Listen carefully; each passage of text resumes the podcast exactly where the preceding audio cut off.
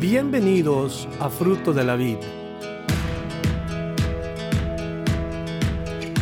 Nuestro deseo es presentarle la palabra de Dios de una manera sistemática, con el fin de que usted aprenda, conozca y crezca en su relación personal con Dios. Esperamos que el mensaje de hoy bendiga su vida. Génesis capítulo 13. Ya avanzamos la semana pasada un capítulo y avanzamos hoy, primeramente Dios, con otro capítulo. Vimos como Dios llama a Lot. Lot sale de la casa de su padre y hablamos y dijimos que Abraham salió, pero no salió como el Señor le pidió trajo consigo sus problemas. Desafortunadamente nos vamos a dar cuenta hoy cómo comienza a las dificultades en la vida de Abraham. Vamos al verso 1, donde nos dice la palabra en Génesis 13, versículo 1 y versículo 2. Subió pues Abraham de Egipto hacia Negev, él y su mujer, con todo lo que tenía, y con él Lot y Abraham era riquísimo en ganado, en plata y en oro. Estos dos versículos ya nos dan la ah, apertura del capítulo y en los primeros dos versículos vemos ya una descripción clara de quién era Abraham y qué tenía este hombre eh, en realidad la, característica de sus riquezas o no, más bien las cosas que acumuló conocidas en la palabra de Dios, era riquísimo. No era solamente rico, sino riquísimo. Pero el hecho de que Abraham era rico no es el enfoque de lo que la palabra nos va a enseñar hoy. Muchos han hecho uno de estos puntos en la vida de Abraham el más importante, que porque así como Dios bendijo a Abraham en, en, las riquezas, así nos quiere bendecir a todos nosotros y no necesariamente eso es verdad. Hay muchos creyentes que no tienen en dónde dormir. Muchos creyentes que están sirviendo al Señor como misioneros y la pasan bien difícil. No tienen nada. Fueron al campo misionero y no, no están eh, enriquecidos como Abraham. Entonces, usar esto para enseñar que Dios nos quiere enriquecer no es verdad. No es como, como debemos de pensarlo. Aunque muchos te digan, es que Dios te quiere prosperar, es que Dios, y puede que sí, Dios te quiera prosperar, pero no es a la manera que nosotros queremos que Dios nos prospere, que lo va a hacer. Acordémonos en dónde obtuvo Abraham sus riquezas. Recuerden en dónde estuvo Abraham cuando él obtuvo sus ganados y sus siervos y todo esto. ¿Dónde estaba? Las riquezas de Abraham no vinieron de parte de Dios y eso es algo que yo quiero que comprendamos esta noche. En esos versículos cuando dice era riquísimo, no, es, no quiere decir que Dios lo enriqueció. Hay alguien que también sabe dar, que no es Dios ofrece riquezas y ofrece placer y ofrece un montón de cosas. Inclusive Él le ofreció a Jesús todas las riquezas de este mundo, todos los placeres de este mundo, toda la fama de este mundo. Le iba a decir, postrado, me adoras, yo te voy a dar toda la gloria de este reino, de estos reinos. Eso fue lo que Satanás le dijo a Jesús. Entonces, claro que el diablo sabe dar y tiene mucha gente metida en el materialismo, enriquecidos y, con esto entendemos que no porque el hombre sea rico necesariamente Dios se lo ha dado. No todas las cosas vienen de Dios. Satanás también sabe dar. Entonces, esas riquezas que hizo no vinieron de Dios, sino vinieron de Egipto. Las obtuvo en Egipto. ¿Qué dijimos la semana pasada? Egipto es una, una sombra o un símbolo de este mundo. Y, y no debemos como Abraham de ir a refugiarnos o de ir a buscar en el mundo poniendo nuestra mirada en el mundo como que si ahí estuviera la solución. Y tantos creyentes que tienen sus ojos y su corazón metido en las cosas de este mundo, enamorados de las cosas que tienen, como que si el día que Dios los llame se las fueran a llevar. Y bien enfatizando sus, sus cosas y bien afanados y bien metidos. Y, y eso es algo que aprendemos que no debemos de ir a buscar al mundo o, poner nuestra mirada en el mundo, ni buscar las cosas del mundo, porque no está allí lo que andamos nosotros como creyentes buscando. Si era Abraham riquísimo, ya sabemos por qué. Que Dios lo podía enriquecer rápidamente, lo podía enriquecer rápidamente, pero acuérdense en dónde fue donde obtuvo Abraham su riqueza. Nos dice la Biblia que tenía mucho oro y plata. Esto eh, no necesariamente fue lo que obtuvo en Egipto, pero pronto se hizo un hombre negociante Abraham. Pronto comenzó a entrar el dinero, entrar la plata y el oro a su vida. El capítulo pasado no nos mencionó esto, pero aquí sí nos lo menciona. Puede significar que Abraham se hizo un hombre buenísimo para el negocio. Y ahora no solamente tiene ganados y, ah, ovejas y vacas y todo lo demás, camellos, sino que ahora hasta la feria tiene el oro y la plata. Ahora, eso es lo que nosotros pudiéramos buscar en este mundo. Cada uno en su oficio pudiéramos enriquecernos si nos enfocáramos en eso. Pero nuestro enfoque no está aquí, ¿verdad? Nuestro enfoque no está en las cosas de este mundo. Si yo trabajara como un animal sin descansar día y noche, enfocándome y afanándome en obtener y obtener, yo sería rico en el sentido material. Tendría muchas cosas, pero ¿cuánto tiempo voy a durar así? Yo creo que no mucho, porque se enferma la persona, hay, hay afanes que lo, intoxican a uno y no come uno bien, no duerme uno bien, no descansa uno bien, entonces se convierte en un afán que no queremos nosotros. Acuérdense, las riquezas son buenas cuando vienen de la mano de Dios porque Dios no las quiere dar, pero la idea o más bien la realidad es esta, no todos somos ricos porque no a todos nos va a dar Dios. Quizás porque ya nos conoce Dios, ¿verdad? ¿Cuántos creen ustedes eso? Que a lo mejor yo no tengo riquezas porque a lo mejor Dios ya sabe cómo soy yo con el dinero. Porque a mí el dinero en la mano me pica. Como que yo lo quiero gastar pronto. ¿No les pasa a usted lo mismo? Se, ve algo, algo que me gusta y yo lo quiero comprar luego, luego. Entonces yo escojo mejor no tener dinero conmigo. Y de los 37 años que tengo casado con mi esposa, muy pocas veces he tenido dinero yo en mi bolsa. No es porque, no es porque ella controle el dinero, sino porque yo confío en ella, pero la idea es de que si yo lo tengo, yo no sé gastarlo, lo gasto mal. Y, yo veo que sí, Dios quiere darnos, pero también nos conoce. Y sabe que si nos da, a lo mejor algunos de nosotros tenemos problemas con eso. Por eso puede que sea una razón que no tenemos porque no sabemos controlarnos. Pero vamos a, vamos a dejar, como les dije, no es el punto, no vamos a tocar eso, necesariamente no vamos a tener una enseñanza, nada más, no pongas tu mirada en las cosas de este mundo, no corras al mundo a buscar el beneficio del mundo, porque el mundo siempre te va a quitar algo, te va a pedir algo eh, a cambio. Y Dios no es así, Dios no es convenenciero.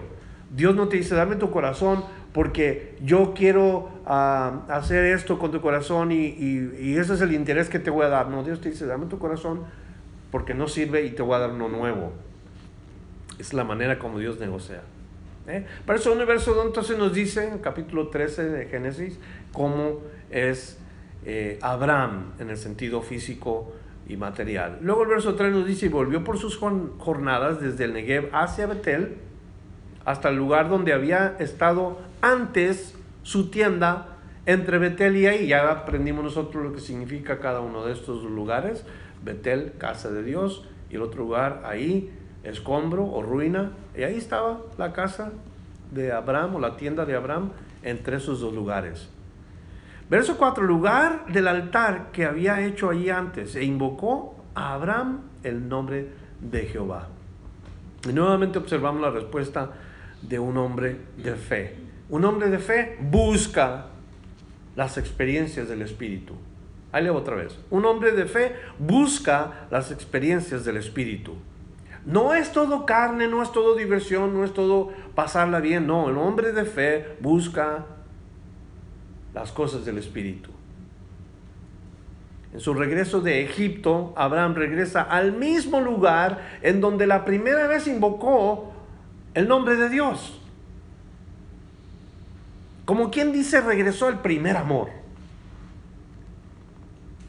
Esa experiencia de, de la adoración o el comienzo de una, de una vida de adoración, cuando nosotros de primera vez le dimos nuestro corazón al Señor, cuando nosotros experimentamos el sublime amor de Dios en nuestra propia vida, cuando yo le dije al Señor, perdóname Señor, y el Señor me dijo, te perdono, ese es el primer amor, esa es la experiencia que todos debemos de estar recordando. Cuando Dios nos alcanzó, cuando Dios nos perdonó y nos limpió y nos dio un corazón nuevecito. Qué bonito eso. Qué experiencia tan, tan única, ¿no es cierto, hermanos? ¿Cuántos se acuerdan de la vez que le entregaron su corazón a Cristo? ¿Cómo sintieron su vida? ¿Qué sintieron dentro de sí? Mucha gente eh, expresa que sintieron una emoción muy grande, que sintieron un calorcito que les corrió por todo el cuerpo. Otros no sintieron nada, pero supieron que el Señor los cambió de alguna manera. Yo la verdad, lo único que me acuerdo haber sentido es que me sentí liviano como que andaba flotando. Y todas las cosas que yo estaba cargando de mi vida, desde joven hasta ese día que le entregué a Cristo mi vida, como que me las quitó de encima el Señor y, anduve en el aire. Y sentía una paz muy grande, eso me acuerdo perfectamente. ¿Cuál fue la respuesta física? Mis emociones, por supuesto, comenzar a llorar y comenzar a decirle gracias Señor por lo que por lo que me has dado, por la salvación, por tu hijo, y comencé a llorar y a llorar. Y entonces Dios, Dios me dio una experiencia a mí personal, a lo mejor a ti te la dio diferente. ¿Tú te acuerdas el día que entregaste tu vida a Cristo? ¿Qué pasó contigo? ¿Recuerdas aquello que sucedió? La primera experiencia, la experiencia del Espíritu. Cada hombre y cada mujer que ha nacido de Dios debe de recordar aquella primera experiencia que uno tuvo con el Señor como Abraham. Viene de Egipto, regresa nuevamente a este lugar donde la primera vez invocó al Señor. Aquella experiencia del Espíritu. Y así le llamamos nosotros, el primer amor. Así le llama Dios, el primer amor. En realidad, debía de ser el único amor. Porque la distancia que nosotros ponemos entre uno y Cristo a veces es tanta que se mete en una que otra cosa entre nosotros y Cristo. Y, ya no es solamente Cristo, sino nosotros y esto y aquello y, fulanito y sutanito. Y ya no es la relación solamente con Dios, sino ya hay una distancia y tiene que ser única y solamente el amor de Dios y nosotros. Recuerden ese día, hermanos. Cuando no nos importaba qué tan largo iba a ser el servicio, estábamos tan enamorados de Cristo que, una hora y media, dos horas se nos hacía como nada. ¿Se acuerdan de ese tiempo? ¿Mm? Y uno decía, pero, pero ¿cómo? Una hora y 45 minutos se pasó rápido. ¿Por qué? Porque uno está metido en la palabra, ama la palabra, quieres aprender, quieres saber y estás comiendo, estás siendo saciado y, y, no te cansas y no te, no te llenas.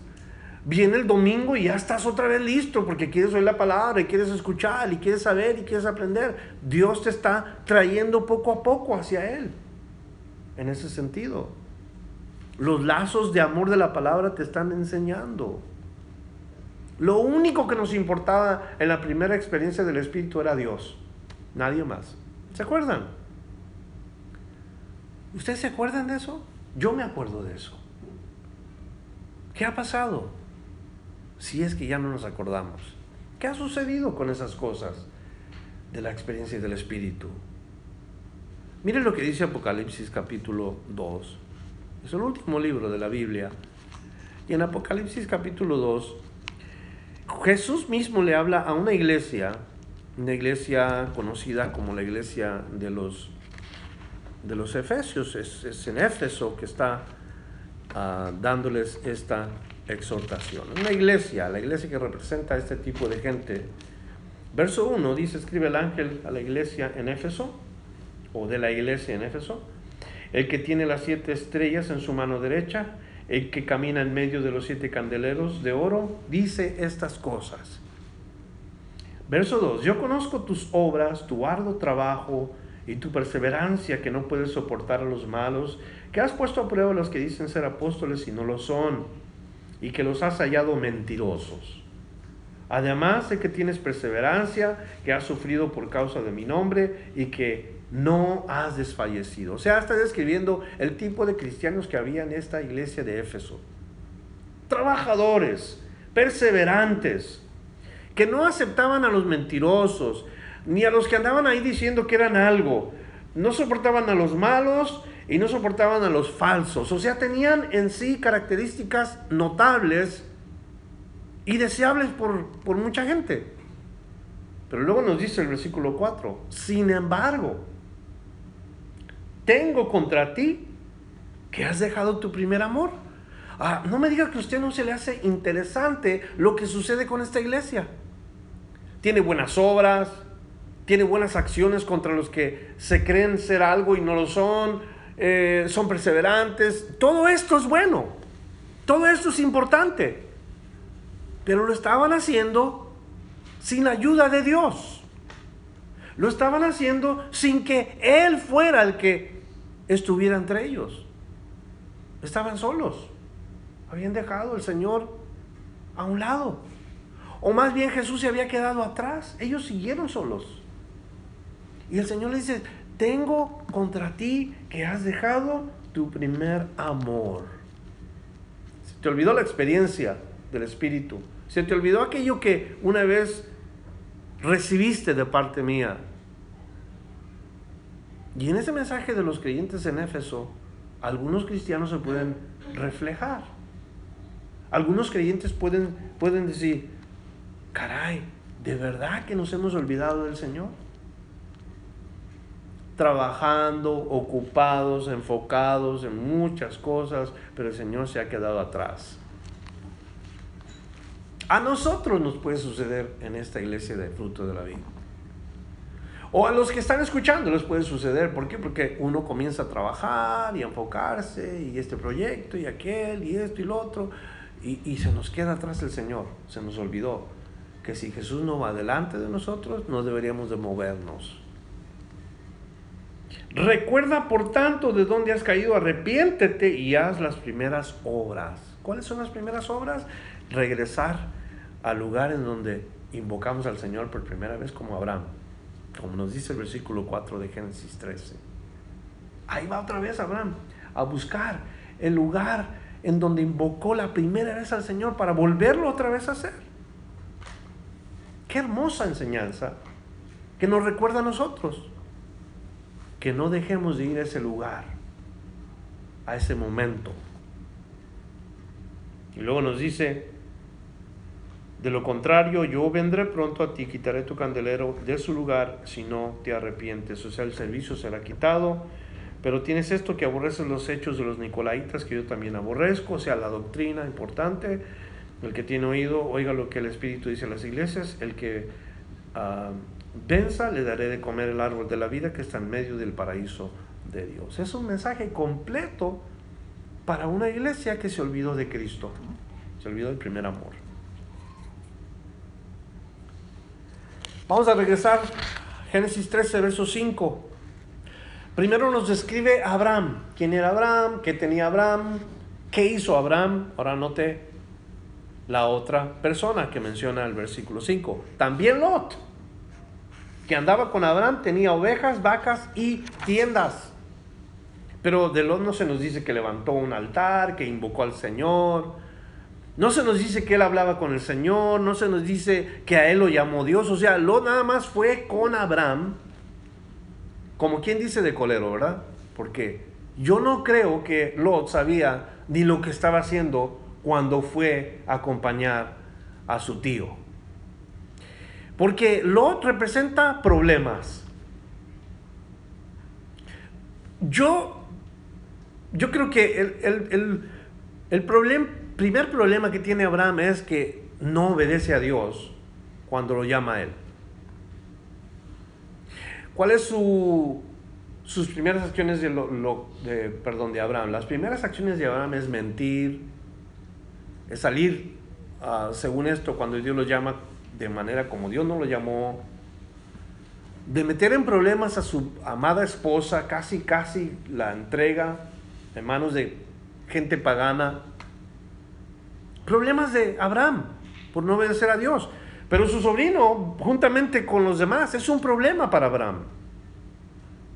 Él es el problema ahora. Nos dice, tenía vacas, tiendas, ah, ovejas, o sea que crecieron ambos en propiedades, en ganado, en siervos, y cuando hay crecimiento, también hay crecimiento de problemas.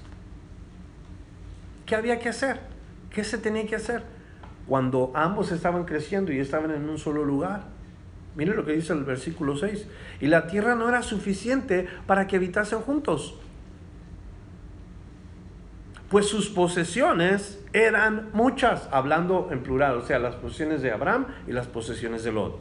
Y no podían morar en un mismo lugar. Y luego, ¿qué pasa cuando una persona crece en todo lo que tiene y la otra también, y están en un lugar, dice, y hubo contienda entre los pastores del ganado de Abraham y los pastores del ganado de Lot. Y el cananero, el cananeo y el fereceo habitaban entonces en la tierra. No podían morar en el mismo lugar. O sea, sus, sus ganados eran tan numerosos y el pasto tan limitado, se comenzó a terminar el pasto. Deberían de haberlos traído aquí a la iglesia, ¿verdad? Hay mucho para que coman. Las tiendas, bastantes tiendas, cuando estamos hablando de tiendas no estamos hablando de un abarrotes o de un supermercado, no, no tienda en el sentido de casa de campaña. Ellos se, se levantaban tiendas como casas de campañas para habitar en ellas y podían tener 30, 40, quiere decir, una sociedad, casi, casi como una comunidad ya entre ellos. 300 y tantos siervos tenía Abraham. No creo que todos estaban en su tienda. ¿Cuántos siervos tendría Lot? Tampoco creo que estaban en su tienda. Entonces, cuando menos tenían una comunidad establecida al lugar donde llegaron. Y una, y una tierra que podían llamar su tierra. Pero ahí es cuando comienzan los, los problemas, las contiendas, los pleitos, los pastores estaban divididos, los pastores entre unos y otros, y una casa dividida no puede permanecer. Esa era la situación entre Abraham y Lot por culpa de que Abraham salió con Lot. Porque hubiera salido solo, no tuviera esos problemas, ¿verdad? Ahora, las contiendas entre los pastores. Estaban los conservadores del norte contra los liberales del sur. No, no, no, no se crean. Pastores en el sentido no de las iglesias, ni, ni en ese sentido. No, no bautistas contra metodistas tampoco, ni Chapo contra pentecostés, nada de eso. Pastores literalmente hablando. Pastores cuidadores de ovejas. Pero la escritura sí nos dice que nosotros debemos tener cuidado con los pleitos y con las contiendas. A los, a los hombres. Que, en una iglesia no puede haber este tipo de cosas. Qué triste se me hace a mí cuando dos hermanos no se pueden ver. Cuando dos hermanos se critican y se atacan a espalda los unos de los otros. Es triste que esto sucede. Y yo creo que más triste cuando hay posiciones Posiciones en donde el, hombre tiene un título, en este caso estamos hablando de pastores a mí, yo he escuchado con mis propios oídos que un pastor le llame a otro loco.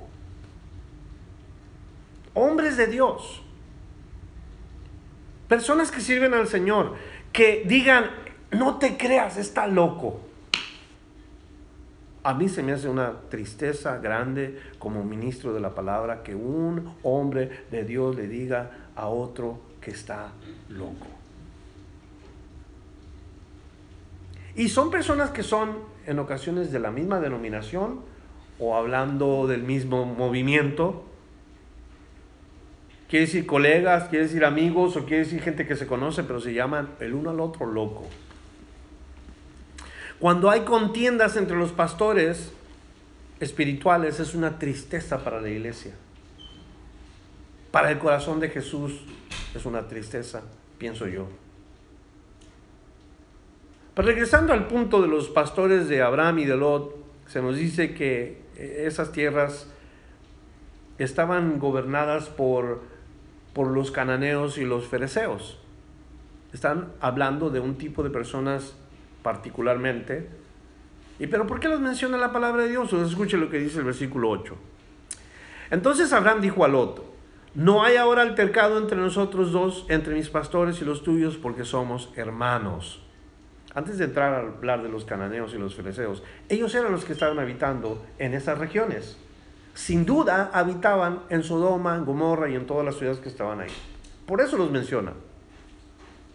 Los hombres que menciona la palabra de Dios los, menciona más tarde con una característica particular. Pero vamos al versículo 8, en donde dice Abraham que, que no hay altercado entre nosotros, dice aquí. Romanos 12, versículo 18, nos exhorta a los creyentes. Se escribe la cita, Romanos 12, verso 18. Ahí dice, si es posible, en cuanto, en cuanto dependa de vosotros, estad en paz con todos los hombres. Otra vez lo voy a leer. Romanos 12, 18. Si es posible, en cuanto dependa de vosotros, estad en paz con todos los hombres. ¿Sabe? Abraham busca la paz entre él y Lot. Entre sus trabajadores y los trabajadores de Lot. Él busca la paz. No nada más Abraham es un hombre de fe, también Abraham es un hombre de paz. Ahora, eso no quiere decir que siendo un hombre de paz se va a quedar con los brazos cruzados cuando viene algún, alguna ah, acción de defensa personal que se debe tomar. Porque no es así, no estoy refiriéndome a eso. Busca la paz, Abraham, porque Dios le pide que busque la paz con todos los hombres. Es una de las características de los hombres de fe. Los hombres de fe no andan de busca pleitos. Los hombres de fe no continúan peleando. Los hombres de fe buscan la paz y la siguen. Salmo 34, versículo 14. Apártate del mal y haz el bien. Busca la paz y síguela. Otra vez Salmo 34, verso 14. Invitación de Dios para los que somos de fe, como Abraham. Dice, no, no quiero que haya altercado entre nosotros, hay que buscar una solución. Hay que buscar la paz. Buen ejemplo, ¿verdad? Esa aplicación para nosotros. Cuando haya una discusión entre tú y tu cónyuge, busquen la paz. Cuando haya una diferencia entre el pastor y el líder, busquen la paz. Cuando haya, siempre debemos de buscar la paz. Y no debemos estar pleiteando. Porque eso no es algo que Dios pide. Dice algo más importante Abraham entre estos versículos. Dice, no hay altercado entre nosotros dos, entre mis pastores y los tuyos. ¿Por qué? Porque somos hermanos. Somos hermanos. Este término hermano es muy común entre los judíos. Hermanos de raza. En este caso, hermanos familiares o parientes. La cultura de esos pueblos demuestra una unidad particular entre los judíos. Lo hablamos el domingo cuando se sientan a la mesa a comer. ¿Cómo es que comen las personas? Yo les dije, todos comen del mismo plato, todos comen del pedazo de pan. Todo el mundo está sentado a la mesa en unidad. Describe particularmente esa cultura. Conviven juntos, se ayudan, se animan. Pero luego hay un hasta aquí porque porque luego comienzan los problemas y hay que solucionar los problemas, hay que buscar la paz. Lot vino con Abraham hasta que empezaron a tener problemas y luego tenía que haber un ajuste. como dice el dicho, el muerto y el arrimado después de tres días huele. Y si Lot estaba ahí, no tenía ninguna obligación ni de estar con su tío ni, ni de Abraham tenerlo allí. Entonces eh, le, hace, le hace como quien dice una, una invitación a, solucionar el problema. Ahora, no, yo quiero que note usted algo, porque Abraham siendo judío, en sí la razón principal de la unidad familiar es el amor, ¿cierto? voy a preguntarle otra vez, la razón principal de la unidad familiar es el amor, ¿sí o no? Sí. Ok, el amor tiene que ser la razón principal por la cual nuestras familias se juntan y, coman en la mesa y se traten bien. El amor. ¿De acuerdo estamos, verdad? ¿Qué le parece la vida del apóstol Pablo? Un judío quien siendo judío no podía tener amistad con los gentiles. Es más, cuando fue judío fariseo, yo creo que tenía la misma opinión que todos los demás judíos de su tiempo de no ver a los gentiles bien. Hasta el día en que Cristo lo alcanza. Hasta ese día que Cristo lo salva. Su mente, su corazón, sus pensamientos, todo fue cambiado y regenerado por el Señor Jesús en la vida de Pablo. Ya no podía ser un judío que odiaba a los gentiles, ya no podía ser alguien, ahora era un hermano. ¿Comprenden eso? Por eso traigo este punto de que le llama hermano a Lot. No puede haber pleitos, tenemos que tratarnos con amor. En Efesios capítulo 6, verso 23 nos dice la palabra de Dios, el apóstol escribiéndole a los efesios. Los efesios no eran judíos, eran gentiles. Y, y tenían unas prácticas paganas. Había una, una diosa en Éfeso que se llamaba Diana. O sea, algunos venían de ese trasfondo de, de, conocer a la diosa Diana. Grande es la diosa Diana, grande la diosa de los Efesios. ¿Se acuerdan de este escrito en la palabra de Dios? O sea, ese es el trasfondo de ellos. Ahora, se junta Pablo a escribirles a los Efesios y les llama hermanos. Efesios 6, verso 23, paz sea a los hermanos y amor con fe de Dios Padre y del Señor Jesucristo. Es un saludo de un judío para una, un grupo de gentiles en donde la verdad, éticamente no había conexión, sin embargo Cristo hizo la diferencia. En el caso de Abraham y Lot, no solamente la familia hizo la diferencia, Dios hace la diferencia, porque Abraham cree en Dios. Abraham ama a Dios. Abraham invoca el nombre de Dios. Y es el amor de Dios el que causa que Abraham le diga a su sobrino, ¿sabes qué? Vamos a, vivir en paz. Vamos a arreglar las situaciones. Lo mismo que Pablo hace con los efesios. Lo mismo que debemos de hacer nosotros en este lugar. Por el amor de Dios que está en nosotros, debemos siempre de arreglar las diferencias. ¿No le parece a usted que eso es importante en la iglesia, hermanos? ¿Mm? Debemos de calar un poco más el solucionar problemas que a veces hay. Y cuando nosotros sepamos de alguien que tuvo un pleito, oremos por esas personas, porque el orgullo a veces como que entra y no nos deja actuar ah, como debe de ser. Actuamos mal a veces. Ofendemos muchas veces, dice la palabra de Dios. Yo ofendo. Y usted ofende también. Pero ¿qué vamos a hacer? Cuando menos pidamos perdón, cuando menos reconozcamos que hicimos algo fuera de lugar y luego ya Dios se encarga de lo demás. ¿Mm? Vamos a decirles así. ¿Mm? en una ocasión me eso es entre mi esposa y yo, es algo que sucedió hace poco y, me dijo un día, oye, yo te pregunté un día tal cosa y me respondiste feo, tuvo feo eso. ¿De dónde salió eso? Me miró y yo le dije, nomás levanté los hombros y abrí las manos porque no sé de dónde vino. No sé de dónde vino. Pero tuve que pedir perdón. Y tengo que no repetir eso. ¿Comprenden?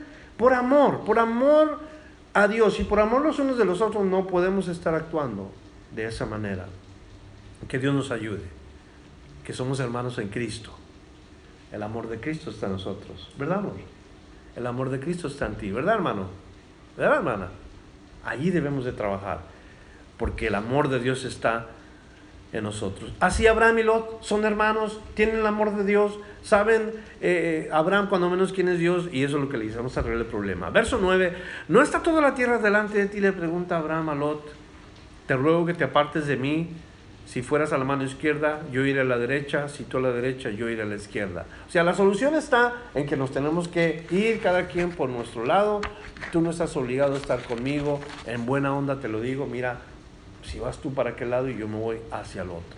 El verdadero hermano, escúcheme, el que ama, escoge segundo. Ahora voy a decir otra vez esto. El verdadero hermano, el que ama, escoge segundo. ¿A qué estoy refiriéndome con esto? Usted nota conmigo que Abraham le dice a Lot, tú escoge primero. Está claro ahí, ¿verdad? O sea, le dice, mira, donde tú escojas ir, está bien, yo no me voy a molestar. Y decir, no, pero ¿por qué? yo lo vi primero, no. Le dice, tú escoges, si tú vas a la derecha, yo voy a la izquierda. El verdadero hermano, el que ama, escoge segundo. Recuerdo cuando Jacob era un niño de dos, tres años, apenas empezaba a hablar. Y siempre quería ser primero. Y yo para tratar de enseñarle decía, no, mira, primero yo y luego tú. Y él decía, no, no, no, no, primero primero, primero yo y luego tú primero. O sea, él siempre quería ser primero. Y en lugar de decir primero yo y luego tú, me decía, primero yo y luego tú primero. Porque eso es lo que el hombre es. El hombre quiere primero las cosas, el hombre quiere escoger. Pero el verdadero hermano, el que ama, escoge segundo. Así debemos actuar nosotros. Échese un vistazo a sus acciones cuando esto tome lugar. Dejemos escoger al otro primero y luego nosotros. Yo iré al lado opuesto, lo que tú escojas. Evito problemas cuando tú escoges, dice Abraham, como quien dice, dime a dónde quieres ir, mi hermano, y yo me voy hacia el otro lado. Verso 10. Y alzó Lot sus ojos y vio toda la llanura del Jordán. La primera palabra que quiero que noten aquí es que vio toda la llanura del Jordán que toda ella era de riego como el huerto de Jehová, como la tierra de Egipto en la dirección de Zoar, antes que destruyese Jehová a Sodoma y a Gomorra. Entonces Lot escogió para sí toda la llanura del Jordán. También puede usted notar que escoge Lot toda la llanura del Jordán. Y luego se fue Lot hacia el oriente y se apartaron el uno del otro. Ah, Abraham acampó en la tierra de Canaán, en tanto que Lot habitó en las ciudades de la llanura y fue poniendo sus tiendas hasta Sodoma. ¿Hacia dónde se fue Lot? ¿Hacia dónde dice? Hacia el oriente. ¿Dónde queda el oriente? En el lugar donde tiene Abraham sus tiendas. Ahí. ¿Qué significa ahí? Escombro. Entonces Lot escoge ir hacia ahí, o sea, hacia el oriente. Si él escoge ir hacia el oriente, ¿quién va hacia el occidente? Abraham. ¿Qué está al occidente? Casa de Dios, Betel. Entonces uno escoge hacia la ruina el otro escoge hacia casa de Dios. Porque si él escoge hacia el occidente, entonces hacia el oriente, entonces Abraham escoge, escoge hacia el occidente y hacia el occidente es lo opuesto. Ahí está Betel. Qué bonito, ¿no? Que el hombre de fe escoge estar en casa de Dios, Betel. Y el hombre que no tiene todavía una relación con Dios va rumbo hacia la ruina. Entonces nos dice que se va Abraham y acampa en la tierra de Canaán, en tanto que Lot habitó en las ciudades de la llanura y fue poniendo sus tiendas hasta Sodoma. Ahora vamos a examinar esto. Lot vio. Aquí está la descripción clara de la palabra de Dios donde dice los, los deseos de los ojos. Lot mira, Lot ve. Aquí se presenta lo que nuestros ojos miran, lo que nuestros ojos nos hacen desear. Eso, eso se llaman los deseos de los ojos. En la Biblia. Como dice también el dicho, de la vista nace el amor. Y una vez que Lot miró, se puso a imaginarse cada cosa, pienso yo, que sería su vida en este lugar, porque la Biblia nos mencionó el huerto de Jehová. En esta porción dice, ahí corría agua como en el huerto de Jehová, o era fresco como en el huerto de Jehová. Y ustedes saben la descripción del huerto de Jehová. Agua por todas partes, ríos corrían, y plantas, y vegetación, y animales, todo hermoso. Y ese se imaginó Lot tal vez, o, o nos describe la Biblia que eso era un lugar parecido a este lugar el huerto de Jehová. Y luego también menciona Egipto, un lugar fructífero, no necesariamente el lugar que debemos escoger. Y los ojos de Lot se perdieron por un momento, se quedaron así como... Mm, como se quedó mirando hacia el, hacia el oriente, hacia el horizonte y se imaginó todas estas cosas, se perdió por un rato. Hey, te vas a ir hacia allá, ¿verdad? Y allá está Lot perdido y Abraham esperando. Eh, sí, me voy a ir para allá después de un rato. Pero vio primero y luego ¿qué hace? Escogió. Se imaginó y al final escogió los deseos de la carne. Primero los deseos de los ojos, luego los deseos de la carne. Escogió su mente, su impulso. Notamos que hizo pasos, pasos que lo llevaron hasta este lugar.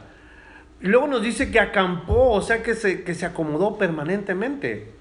A diferencia que lo que hace Abraham.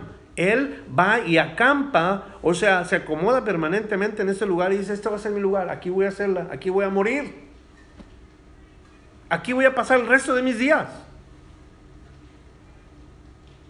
No solo vio, escogió, también habitó. Habitó en las ciudades de la llanura. Estas tres acciones están ahí en la vida de Lot. Vio, escogió y habitó estar en este lugar. Hacia Sodoma. El problema no es el lugar donde se pone, el, problema es hacia dónde está su mirada. Y dice, y fue poniendo sus tiendas, o sea, él iba acomodándose, acomodándose, poco a poco se iba acercando cada vez más a Sodoma. Sin duda, la siguiente ciudad era Gomorra, como decir Fontana Rialto, ciudades pegadas la una con la otra. Así, este hombre ve, escoge, habita y luego después vive en estos lugares. Más tarde lo estamos viendo nosotros en los siguientes capítulos cuando ya está dentro de las ciudades y no solamente está dentro viviendo en las ciudades, siendo parte de la comunidad, sino también siendo uno de los líderes entre los jueces de Sodoma y de Gomorra. Una persona importante. Se dejó influenciar de tal manera que fue, uh, ¿cómo se dice? absorbido, fue absorbido hacia adentro en las prácticas de esta gente. Tanto que el día que los ángeles van a querer destruir Sodoma y Gomorra, su mente ya estaba mal, sus impulsos estaban mal y le dice a la gente, miren que tengo dos hijas doncellas que no conocen varón, no hagan daño a sus ángeles, ahorita las saco yo para que hagan con ellas lo que quieran. Imagínense la mente de Lot, la influencia que ya tenía el pobre. Y ahí quedó su vida, los deseos de la carne, los deseos de los ojos, la vanagloria de la vida, tener, crecer, llegar a ser importante. Ese fue Lot. Verso 13. Aquí describe la palabra de Dios a los hombres que mencionó. Mas los hombres de Sodoma eran malos y pecadores contra Jehová en gran manera. Los hombres de Sodoma y de Gomorra eran malos en gran manera delante de Jehová. Pecadores. Quiero hacer un pequeño paréntesis porque en lo que estoy diciendo, la palabra de Dios que diga la palabra de Dios que los hombres de Sodoma y Gomorra eran malos en gran manera, pecadores contra Jehová, no significa que otros no eran malos y pecadores contra Jehová. Solamente está describiendo a estos particularmente que estos había cierta característica ya en ellos establecida, en sus corazones estaba establecido la maldad. No quiere decir la Biblia que todos los demás eran buenos cuando dice, y, los hombres de Sodoma y Gomorra eran malos de gran manera, todos los demás eran buenos. No. No, la Biblia no dice esto nunca. La Biblia dice que todos somos pecadores. Ahora, sin duda hay unos que practican el pecado más que otros, pero todos somos pecadores. La Biblia nos dice que todos estamos bajo el juicio del pecado. O todos estamos bajo el pecado. Que todos los hombres pecamos y todos estamos, como quien dice, descalificados de entrar a la gloria de Dios. Le voy a dar las escrituras, Romanos capítulo 3, verso 9, y el mismo capítulo 3, verso 23. Dos versículos. Verso 9 dice, ¿qué pues? ¿Somos nosotros mejores que ellos? En ninguna manera, pues ya hemos acusado a judíos y a gentiles que todos están bajo pecado. La primera escritura que le di. Todos estamos bajo pecado. Luego el verso 23, por cuanto todos pecaron y están destituidos de la gloria de Dios. Claro está, ¿verdad? Que todos somos pecadores. Pero en gran manera la descripción de estas personas, a diferencia de otros, estos eran pecadores en gran manera en el sentido de que se habían pervertido, se habían corrompido, se habían saturado tanto de pecado que se fueron distorsionando en prácticas de la vida en prácticas de pecado, se fueron distorsionando, se fueron pervirtiendo. Y eso es lo que sucede en la descripción con estos hombres malos y pecadores en gran manera delante de Jehová. Ahora, ¿cuál es, cuál es lo que queremos aprender aquí? Aprendemos nosotros en la descripción de estas, perdón, de estas personas que aunque se habían pervertido hasta lo máximo, eso es como le puedo decir, se pervirtieron hasta lo máximo. Más pervertidos ya no podían estar. Llegaron a hacer cosas horrendas, detestables, depravadas. Y ahí estuvo Lot. Y la influencia de esta gente llegó hasta la familia de Lot. Por eso la importancia nosotros como padres, como madres, de darnos cuenta qué pasa con nuestros hijos, qué influencias estamos permitiendo que entren a los oídos o a los ojos de nuestros hijos. La influencia de esta gente fue tan mala en la vida de Lot que eso fue lo que llegó a hacer y pensar de sus hijas. Y usted pudiera decir, pero, pero qué malvado Lot. Bueno, no, la Biblia lo llama justo. ¿Cómo reconcilia usted eh, la manera de pensar de Lot y como la Biblia lo describe en, la epístola de Pedro, cuando dice el, justo Lot? ¿Cómo reconciliamos esto? La respuesta es que él creyó al Señor. Cuando le dice, sal de tu casa, salte, salte antes de que cree la palabra del Señor. Cuando Dios le dice a Abraham, sal de tu casa, Abraham cree la palabra de Dios y la Biblia dice que se consideró amigo de Dios, justo. Cuando tú y yo creemos la palabra de Dios, nos consideramos amigos de Dios, porque Dios lo dice. Mira, Dios envió a su Hijo, murió por ti. Oh, yo creo en la palabra de Dios. Eso me hace amigo de Dios. Entonces, Lot sale creyendo la palabra de Dios, pero sale de un lugar que ya no tenía remedio. ¿Qué nos, nos dice a nosotros la palabra de Dios cuando estamos en medio de una situación que sabemos que no es buena? Que hay que escoger, que hay que hacer algo, que la influencia puede ser mala, puede ser negativa. Escogemos lo que nosotros podemos escoger si queremos. Si queremos que nos vaya bien, tenemos que escoger sabiamente. Si queremos que nos vaya mal, solamente sigamos ahí en ese lugar. Proverbios 1, versículo 10 Hijo mío, si los pecadores te quisieran engañar, no consientas. Esa es una acción personal mía. Si algo tengo que hacer yo es no consentir la influencia de otras personas en mi vida. No permitir la influencia de otras personas en mi vida. Proverbios 4 y verso 14.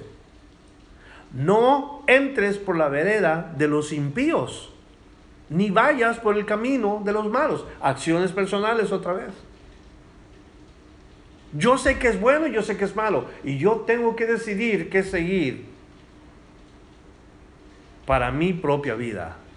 Así que por una parte Dios le habla a Abraham, o más bien Dios le habla de lo que le espera a Lot, o sea, todo lo que le va a acontecer en Sodoma y en Gomorra, aunque él no lo sabe, Dios le está demostrando ya que estas personas son malos, malos de corazón, malos depravados, malos degenerados, malos hasta lo máximo. Y esto le espera a Lot en el lugar donde va a ir. Mientras, por otro lado, Dios sigue confirmando al hombre de fe sus planes. Note los últimos versículos, 14 en adelante.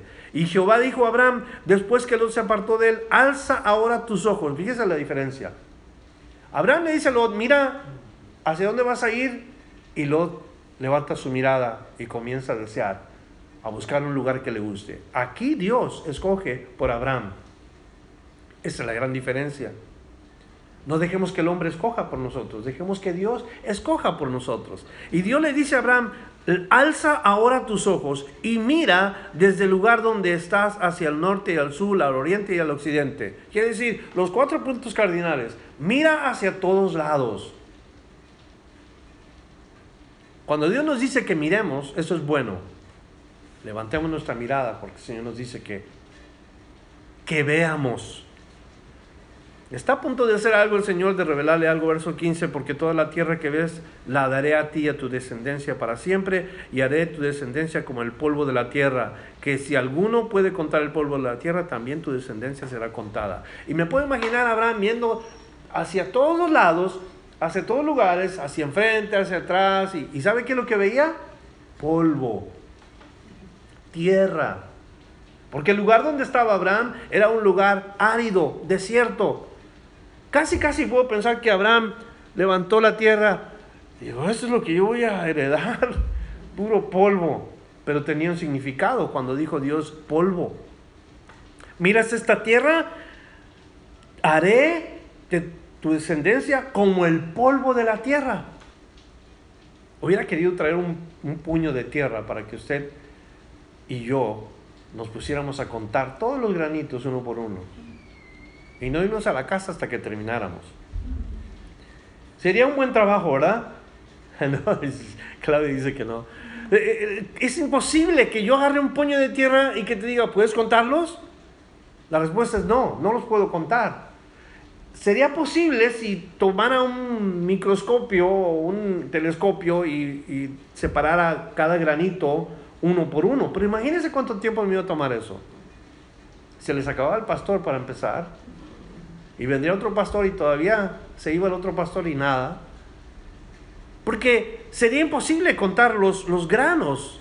Y le dice Dios a Abraham, así será tu descendencia, como el polvo que tú ves de la tierra. O sea, mira tus ojos, lo que están viendo, esa es tu descendencia, incontable. Verso 15, porque toda la tierra que ves te daré a ti, tu descendencia para siempre, y daré tu descendencia como el polvo de la tierra que si alguno puede contarlo del polvo de la tierra, también tu descendencia será contada.